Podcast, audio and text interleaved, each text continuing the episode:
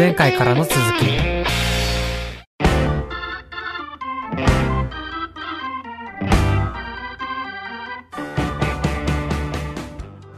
あの日の交差点です。この番組は私まひるがホストを務め皆さんとカルチャーとの出会い。つまりあの日の交差点に立ち戻りその延長線上の今について話すというコンセプトの番組です。いつの日かこの番組が皆さんにとってあの日の交差点になったらいいなと思っております。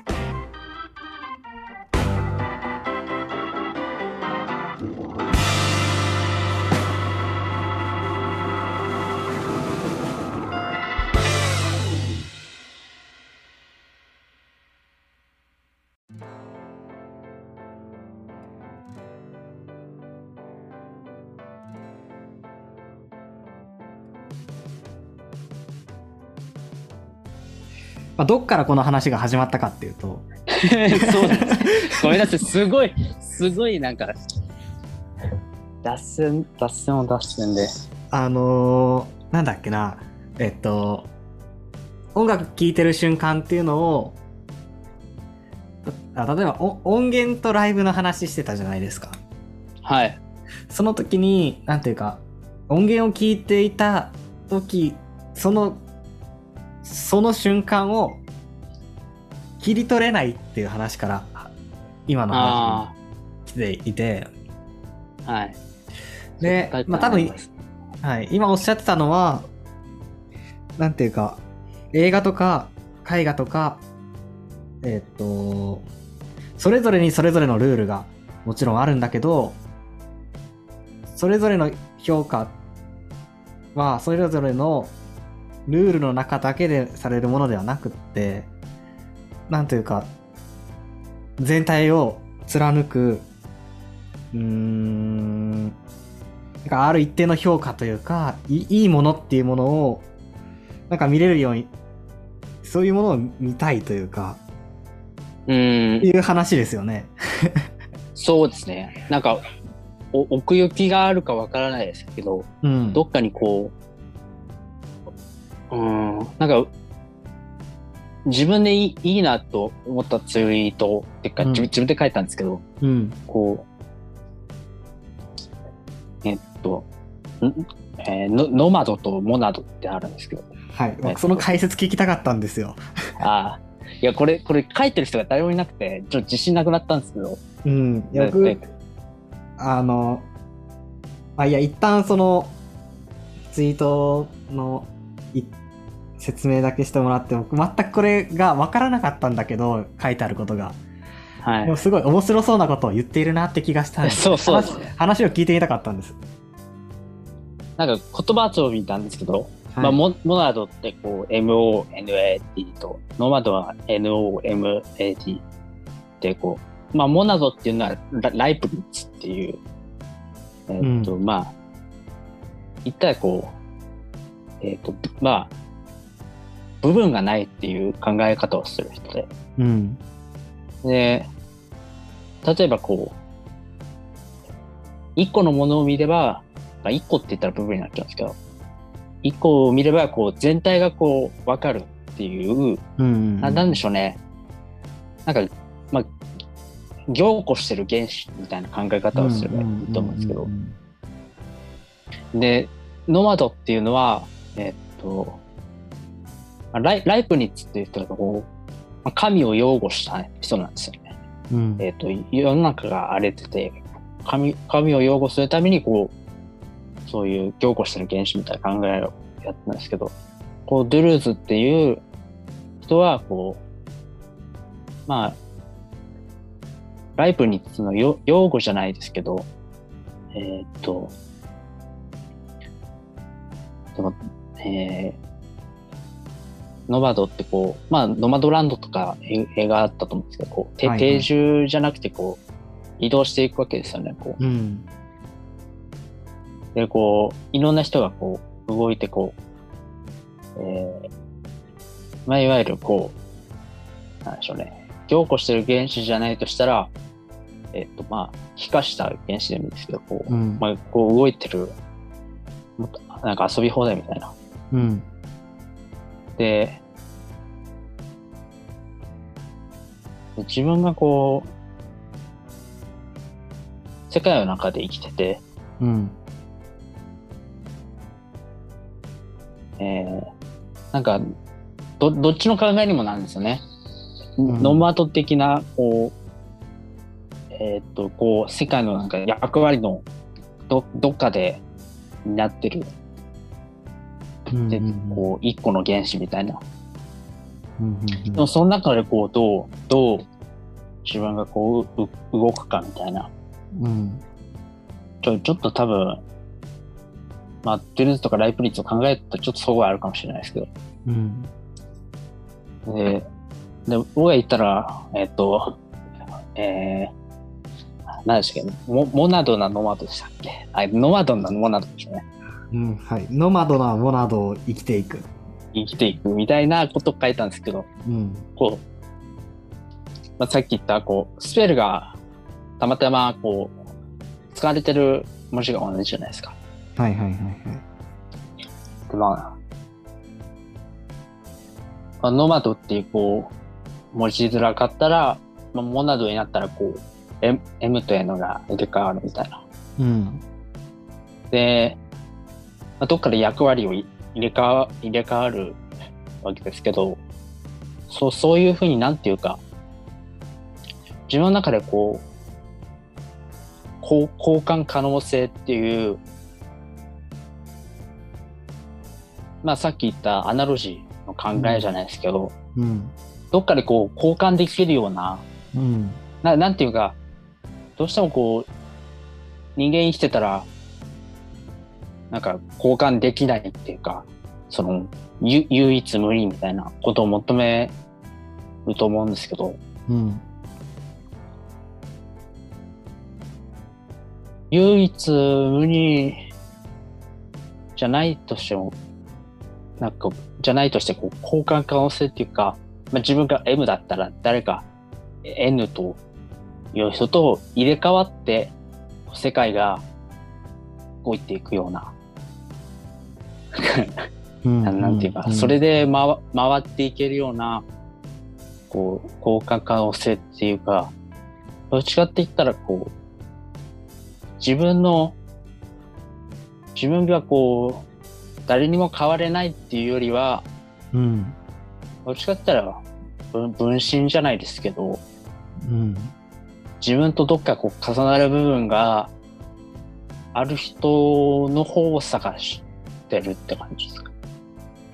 なるほど、なるほど。あちょあ、なるほど。ちょっと分 かったような、わちょっと分かったような、分からないような感じなんですけどからないような。まあい、や、すごい難しい話だなと思いながら聞いてたんですが、何なんだろうな。そうだな。まあ、全く関係ないかもしれないんですけど、はい。僕が最近、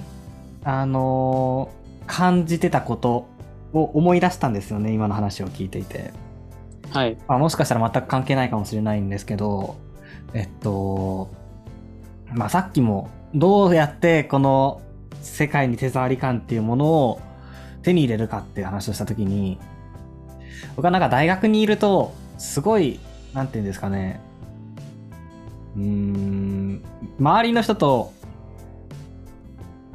同じ世界を生きている気がしないんですよ。うん。でなんかすごい孤立をしているなっていうのをなんか自分の中ですごく感じていてはい。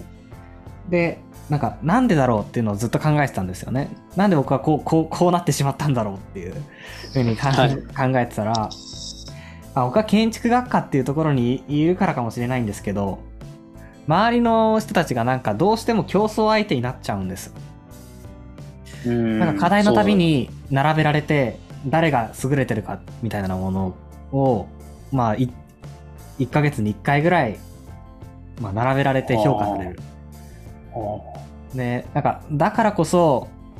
なんかなんて言うんですかね。そこで評価されることがイコールそこに居場所そこを居場所にしていいと思えるっていうことだと僕は感じてしまっていてなんか評価されてる人はそこにいていいしあんまりなんて言うんですかね誰の目にも止まらない人はなんかそこにいることが許されてないみたいな気持ちになっちゃうで、うん僕はなんかあんまり目に留まらない側なので、はい。そこにいることが許されてない気持ちになっちゃうんですよ。うん。で、つまり僕が大学でそうやって居場所を感じられてないっていうのは、自分の成したことで居場所居場所というか、うん、自分の存在っていうのを勝ち取ってかなきゃいけない場所だからなんですよね。うん。自分が何々できるからこの場所にいていいって思えるみたいな場所だと僕は大学を大学そういう場所だと感じていて一方であのバイト先はあバイト先が塾なんですけどはい。その塾のバイトではあの全然居心地悪さみたいなものを感じないしむしろ仲良くできるんですよ同僚の人同僚というかまあ同じく働いている人たちと。はい。でその違いって何なんだろうっていうふうに考えた時にはい。その塾の方では僕が何かこういうものを提供できるからその場所にいていいのではなくってまず僕がその場所にいること自体をが必要なんだとされているうん。場所なだからなんですよねもちろんあの雇われている以上は自分にできることはやりできるだけしたいなとは思いますけどでも僕がこれだけのことを教えられるからとかあのこういう成果を残せるからその場所そこで働いていていいのではなくってそういうこと関係なしに単なる契約を交わしてるから働いていいというか僕が僕でそ、うん。なんか僕が僕である必要はないというかそのポジションにおいて。はい。ですよね。ただたそのタイミングで募集していて僕が応募してなんていうか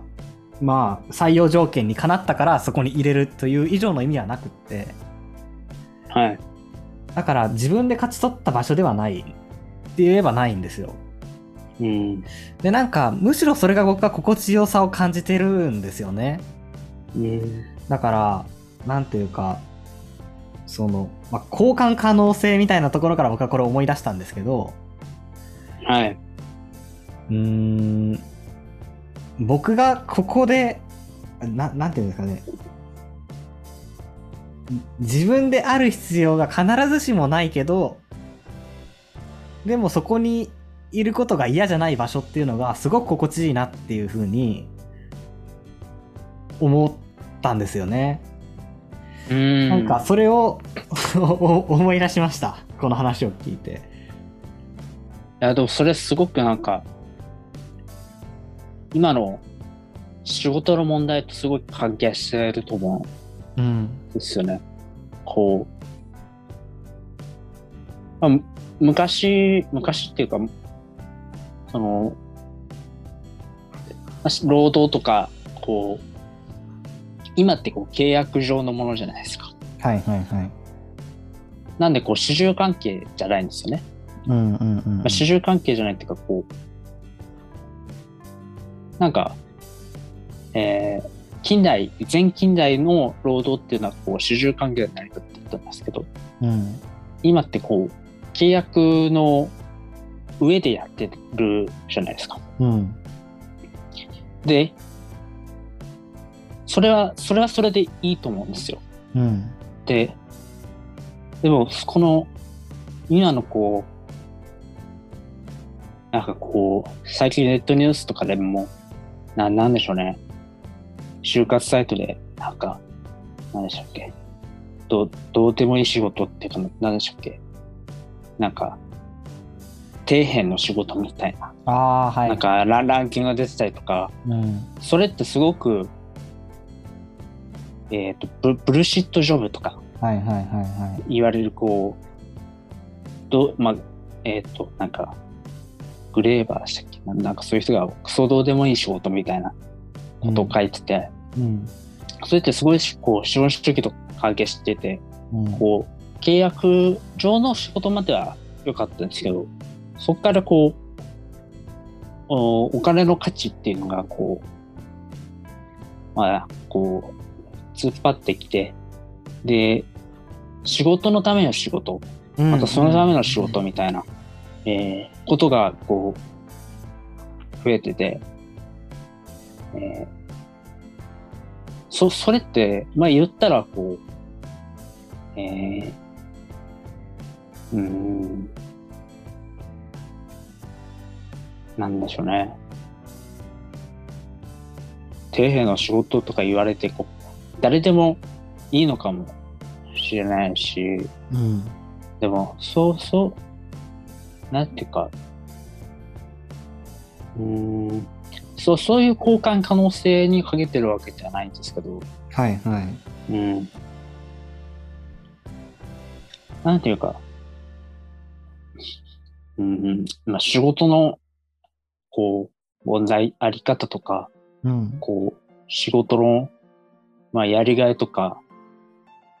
そういうところとすごい関係する問題だと思いますね。うん。うん。うん。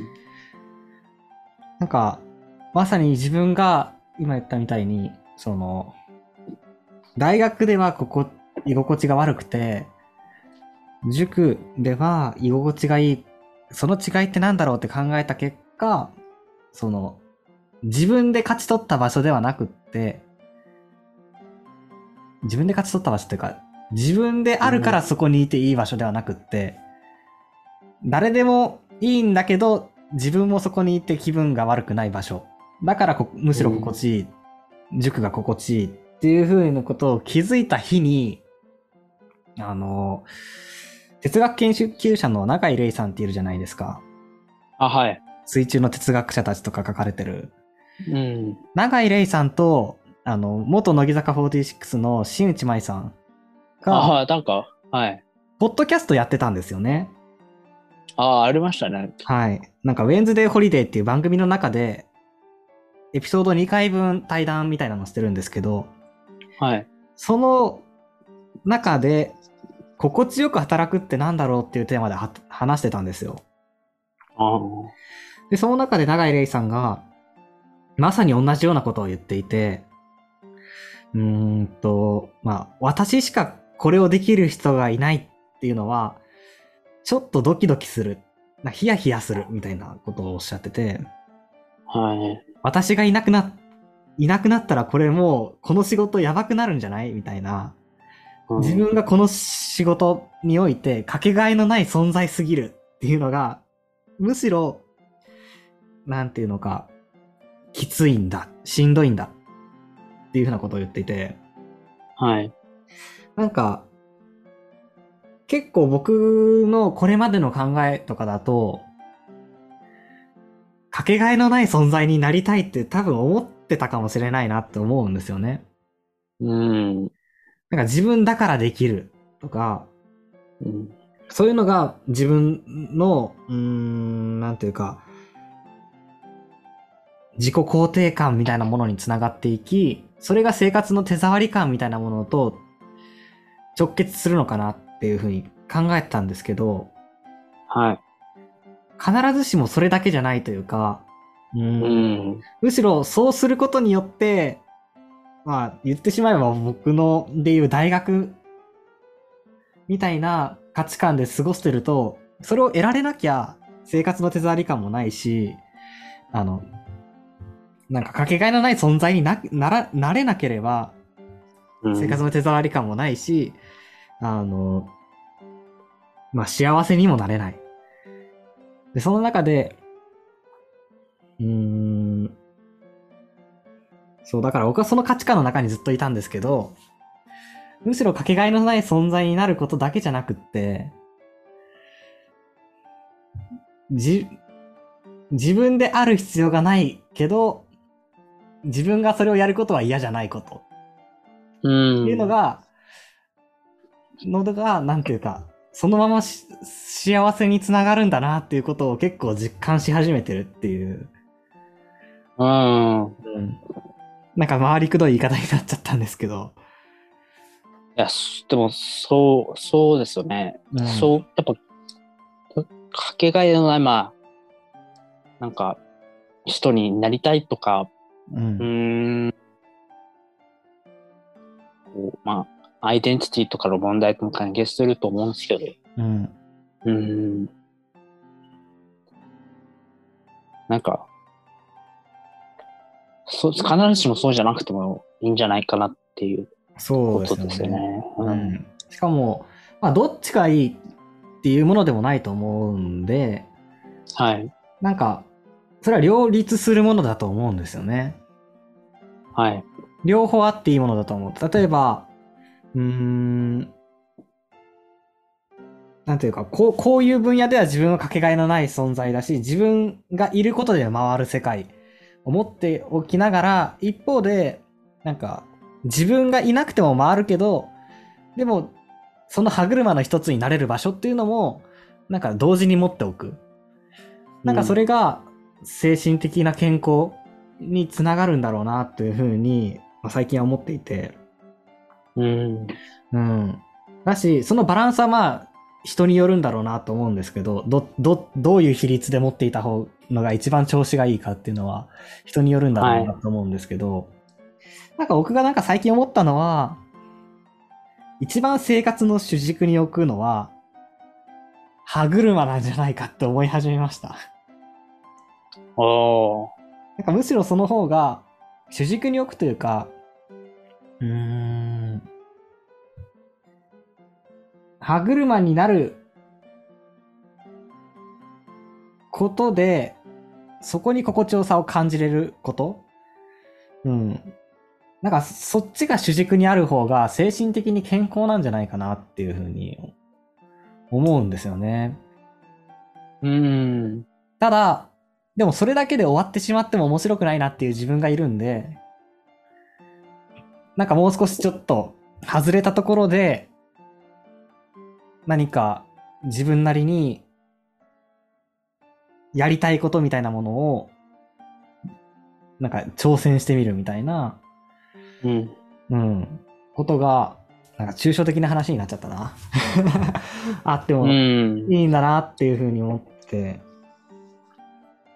そうなんですよね。だあともう一つ同じ番組の中で面白いことを言ってて、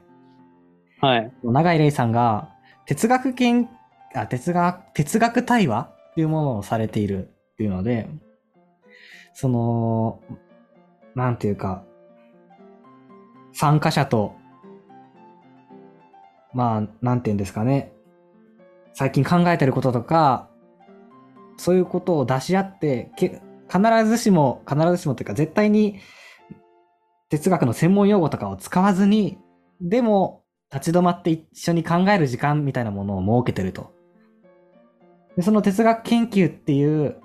場所をどん、どういう場所にしたいかっていうふうに、えっ、と、新津さんに質問されて、えっ、と、まあ、心地よい場所にしたいなっていうふうな話をしてたんですよね。はい。で、じゃあその心地よいってなんだろうっていうふうにまたさらに考えていて、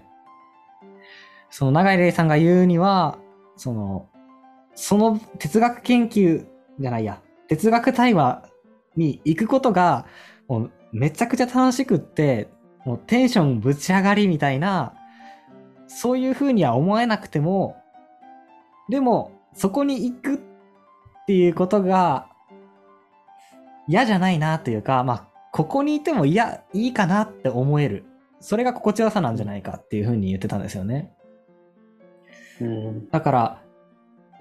なんていうか僕が最初の方に話した、はい。その散歩行くみたいなことが、別に変え難いほど幸福ではないけれど、うーん、まあ、別にこれをやってもいいよなって思える。やっていてもいいよなって思えるみたいな、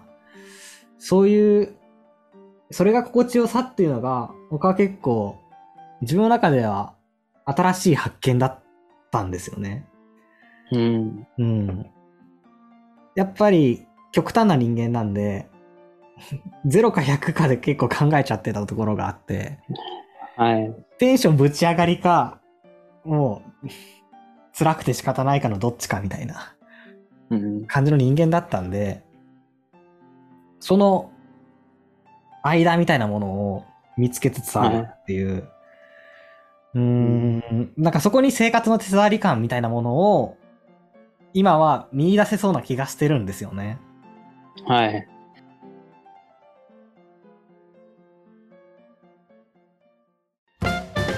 次回へ続く